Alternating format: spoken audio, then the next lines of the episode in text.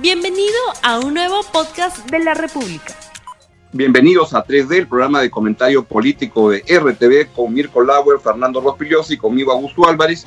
El día de hoy tenemos un tema muy interesante porque es el de las tensiones que hay en el Congreso y le hemos llamado el gabinete. ¿Se queda en casa? Vamos a tratar de responder a esa pregunta. Antes le digo que este, desde el día de hoy, el Grupo La República, en alianza con el Ministerio de Educación, estamos publicando Ciudadanía Activa que es una colección de láminas para que tus hijos aprendan buenos hábitos de convivencia, sus derechos y deberes, algo que se necesita mucho ahora, y la importancia del respeto a la diversidad con ejemplos de coyuntura y actividades lúdicas. Esta colección se va a distribuir en los diarios La República Popular y Libero sin costo alguno y también va a estar disponible en la web de Aprendo en Casa.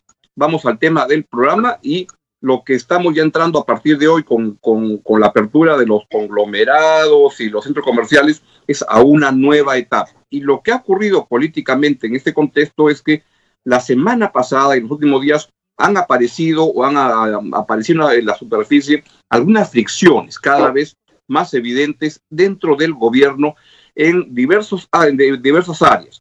Se hablan, por ejemplo, de tensiones o puntos de vista diferentes entre, el, por ejemplo, el presidente del Consejo de Ministros, Vicente eh, Ceballos, y la ministra de Economía en temas como, por ejemplo, reactiva. Para el presidente del Consejo de Ministros, por ejemplo, es un pecado enorme que los este, préstamos de reactiva se hayan podido utilizar en áreas incluso como para pagar las indemnizaciones completas de los trabajadores que se estaban este, despidiendo, desvinculando de las empresas.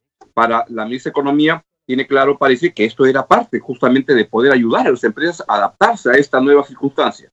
Ahorita es solamente una de esas eh, eh, aristas de este problema, en un contexto donde también hay versiones que el presidente del Consejo de este, Ceballos estaría algo molesto porque todos piden su cabeza y él parece que está queriendo que se pida la cabeza de la ministra de Economía, diciendo que el problema es económico. En fin, entramos a un momento de algo de zafarrancho dentro del gobierno. Caballeros, ¿cómo ven este lío?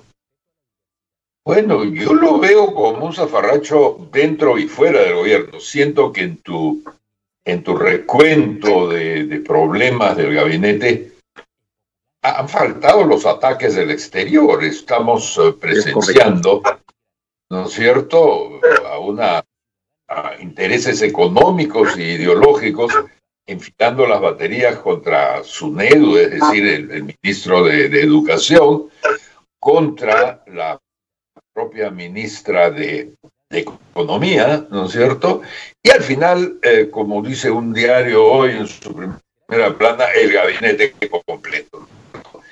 Entonces, y mi sensación es que dentro del gabinete hay un juego de sillas musicales con algunos a quienes les gustaría que otros se fueran, pero que afuera del gabinete hay un deseo de, ¿no es cierto?, de que se vaya todo junto o que se vaya buena parte de ellos.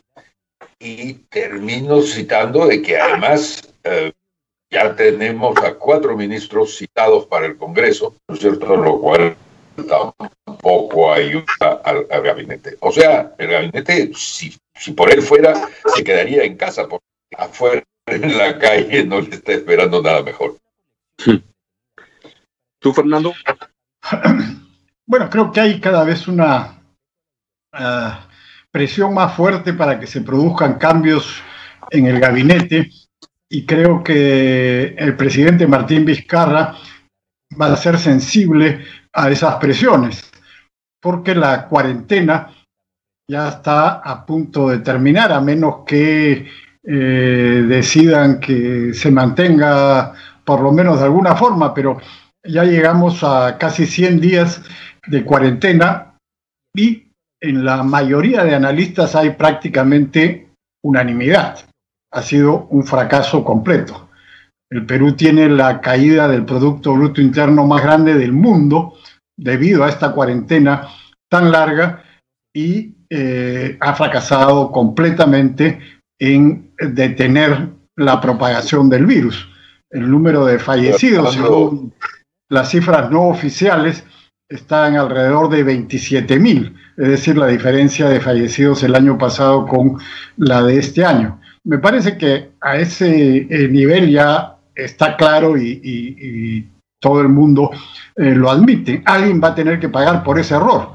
y el presidente Vizcarra, que es eh, tan sensible a lo que dicen las encuestas, probablemente va a sacrificar a varios ministros, entre otros seguramente al presidente del Consejo de Ministros, Vicente eh, Ceballos, que es, eh, por cierto, la figura más visible, y quizás también, y seguramente, al, ministro de, de Salud poniéndolos como los dos principales responsables, sin decirlo, de eh, la situación que se ha producido.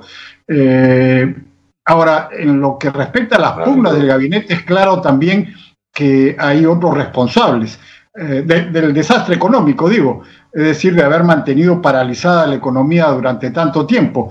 Y lo que señalan los entendidos es que ahí están los ministros de, las ministras de Produce, y de trabajo, como eh, dos de las que han eh, sido las más férreas eh, opositoras a que la economía se vaya abriendo. Entonces, quizás también por ahí se puedan producir algunos cambios. Fernando, yo sé que la cuarentena no es el tema de este programa específico, pero en tu balance de analistas, de analistas que coinciden en la casi totalidad en decir que, que la cuarentena ha sido un fracaso. En este programa al menos estás en minoría. Sí, no tengo duda, pero digamos, si uno ya va mirando lo que dice la mayoría hoy día, que es totalmente distinto al principio, donde la mayoría decía que esto iba a ir muy bien, hoy día ya es que las cifras ya no mienten, pues. La caída más grande del Producto Bruto Interno en el mundo y la cantidad de fallecidos y contagiados. O sea, si no ha servido la cuarentena y las restricciones que se impusieron a la economía para evitar la propagación del virus, entonces eh, se ha fracasado en ambos aspectos. ¿no? Eso me parece ya a estas alturas que ofrece pocas dudas. Me recuerdas una frase que decía Pepe Adolf, que de alguna manera sospecho tiene algo que ver con esto, en que decía el socialismo podría prevenir el hambre y la desocupación, pero no impide la caída del cabello. ¿No es cierto? Eh, la cuarentena puede, puede resolver ciertas cosas, no las no puede resolver todas, ¿no es cierto? Efectivamente. Incluso los países sin cuarentena o con poca cuarentena han terminado en unas crisis económicas tremendas, ¿no es cierto? Pero vuelvo al tema. Eh, yo estoy de acuerdo contigo. La situación es África y alguien va a tener que pagar y hay presiones para eso. Sí, coincido. La pregunta es, eh, con 70% de aprobación en medio de esta debacle de nivel mundial, digamos, ¿no es cierto? Eh, ¿qué, cosa, ganaría Martín Vizcarra eh, haciendo cambios fuertes en el, en el gabinete? Mi sensación es que a sus críticos y a esta, a esta gran coincidencia de críticos no lo va a calmar cambiando a unos ministros por otros. ¿No es cierto? Salvo que coloque al director de una universidad no licenciada, digamos, de primer ministro, yo no veo que por ese lado él gane algo. Entonces, eh, ¿para qué cambiar? Para darle gusto a eso que está llamando fuertes presiones? ¿Qué ganaría? A gusto. Ya, yo estaba, pensé que tú querías responder, pero yo lo, yo lo digo, yo coincidiría que no, no ganaría mucho en este momento porque lo que requiere es, de, estoy seguro que en algún momento y los cambios de gabinete requieren, te oxigenan, ahora que falta tanto oxígeno, los gabinetes ese se puede estar quedando ya sin oxígeno, pero a veces de repente si es que eso ya va a ocurrir, mejor deteriorar más el gabinete para cuando ya la, la, pandemia este, haya disminuido un poco. Y, yo sí coincido en que no hay un fracaso tan rotundo como el que se ve. En la parte económica es evidente, ahí tenemos una caída muy, muy fuerte y el error que ahora este, se ve con mucha claridad es que la economía no debió cerrarse tanto durante tanto tiempo. Pero, pero eso era, debo recordar, que eso ha tenido aprobación en su momento del 90% y los medios de comunicación, cuando se hablaba de que este, pensaban reabrir industrias, decían, claro, son los sirvientes de la, la, la Confiep y todo eso. Eso ha ido cambiando en el tiempo y contar la historia después es una cosa que verla, verla antes. Evidentemente, en la parte económica hubo un grave error. En la de salud, yo no sé, con las capacidades que se tiene, se habla que el número real sería de 25 mil muertos y esto va a seguir creciendo, pero ya se ve que la meseta ya hay caída, o sea, ya, ya, ya hay, podría haber un rebrote en algún momento, pero ahora estamos en un momento de caída. Y de repente lo que le conviene es deteriorar un poco más el gabinete para que los que entren en 28 de julio, por ejemplo, entren con una nueva, este, con un nuevo rostro, para un nuevo, nuevo tiempo en el cual ahora lo que corresponde es reconstruir un país que, que se ha este, demolido mucho como consecuencia de la parte de salud y de la parte de, de, economía, y donde es evidente que hay que trabajar en lo que son estas brechas sociales tan profundas que toma mucho tiempo eh, trabajarlas. Pero hay algunas, por ejemplo, como la inclusión financiera, en las cuales se debe avanzar más rápido porque de esa manera permite que la gente pueda recibir ayuda, que ahora no la puede recibir. Yo creo que sí hay momento para cambiar de gabinete, pero no veo mucho qué cosa gana cambiándolos ahorita, en este momento, en esta semana, este, donde han arreciado todas las críticas desde dentro y desde fuera para que haya cambio de ministro. Bueno, no va a ser esta semana, evidentemente, pero tú has señalado una fecha eh, tradicional para los cambios de gabinete, que es julio, y estamos ya a pocos días de empezar eh, el mes de julio, así es que yo creo que eso es más o menos inminente, ¿no? Eh, ¿Y qué gana cambiando de gabinete? Bueno, lo obvio, gana en popularidad, o sea, que no se deteriore más su popularidad. Mirko se refiere a la popularidad del presidente, pero mira la popularidad de los ministros que caen, a pesar de que estamos en una eh, situación todavía donde la gente eh, sigue eh, pensando que eh, lo de la crisis, es lo del avance del virus, es el problema más importante, pero eso ya está cambiando rápidamente. Para mañana, por ejemplo, se, anuncia una huelga de transportes. Eh, los transportistas están realmente ahorcados, han estado paralizados durante casi 100 días y ahora eh, se les va a imponer transportar, qué sé yo, a un tercio de los pasajeros que usualmente transportan. Bueno, el problema del transporte es insoluble en el Perú. No tenemos eh, un sistema adecuado de transporte público, tenemos lo que ya conocemos. ¿Y cómo se resuelve eso? Ahora están pidiendo subsidios. ¿El gobierno va a seguir subsidiando? Bueno, va a tener que subsidiar al país entero a este paso. Entonces los problemas que se han generado con esta eh, cuarentena absurda que ha durado tanto tiempo eh, van a ir reventando cada vez más rápido. Y entonces ahí alguien va a tener que pagar las consecuencias de, todas estas eh, explosiones. ¿Y a quién va a sacrificar Vizcarra? Como digo, lo más probable es que sea Ceballos y varios otros ministros, ¿no? Bueno, y cuando pensamos en salida de ministros, ¿en qué tipo de reemplazo estamos pensando? ¿No es cierto? Yo ahora leía en Perú 21 al doctor Castañola diciendo que este no es el, gabinete adecuado para estas tareas y, estos momentos. Y yo me preguntaba, ¿y cómo sería el Dream Team, el, gabinete adecuado para el doctor Castañola, por, por ejemplo, ¿no es cierto? Es un importante economista. Mm, estamos pensando en una versión de qué? Un gabinete a lo Pedro Pablo Cuchín, partidos políticos necesita el nivel profesional de los de los miembros del gabinete, con una que otra excepción, no está mal, es un nivel bastante razonable y entendible eh, habría que, preguntarse qué cosa quiere la gente de esas presiones. Hablo de la gente que ejerce presiones de buena fe, digamos, ¿no es cierto? No los intereses comerciales que quieren a su subgerente de crédito en el ministerio, ¿no?